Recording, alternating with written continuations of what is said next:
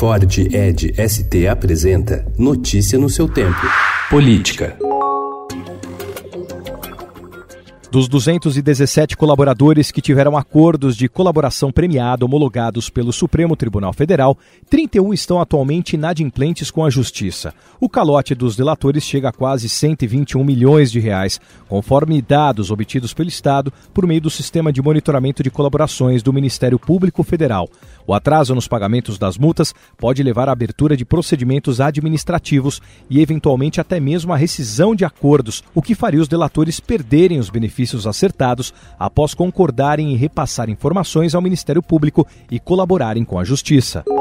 Está nas mãos de Celso de Mello, do Supremo Tribunal Federal, o destino do ministro da Justiça e Segurança Pública Sérgio Moro e do ex-presidente Luiz Inácio Lula da Silva no julgamento do habeas corpus, em que o petista acusa o ex-juiz da Lava Jato de parcialidade e de agir com motivação política ao condená-lo no caso do triplex. Amanhã, quando a segunda turma retomar o julgamento iniciado em dezembro do ano passado, caso não haja surpresa, deve ser do decano da corte o voto decisivo O coordenador da Força Tarefa da Lava Jato, o procurador Deltan Dallagnol, sugeriu ao delegado Márcio Anselmo, da Polícia Federal, que a planilha sobre possível propina para políticos com foro privilegiado fosse anexada em inquérito sigiloso em Curitiba, segundo supostas mensagens publicadas pela Folha de São Paulo e pelo site The Intercept Brasil.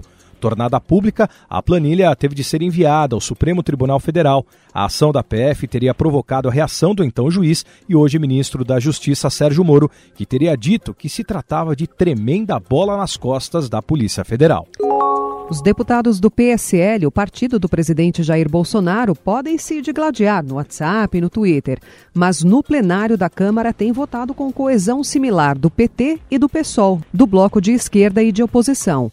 Em um ranking de coesão nas votações feitas desde a posse de Bolsonaro, considerando as 15 maiores bancadas, PSL e PSOL aparecem empatados em primeiro lugar, seguidos de perto por PT, Novo e Democratas. Notícia no seu tempo. É um oferecimento de Ford Edge ST, o SUV que coloca performance na sua rotina até na hora de você se informar.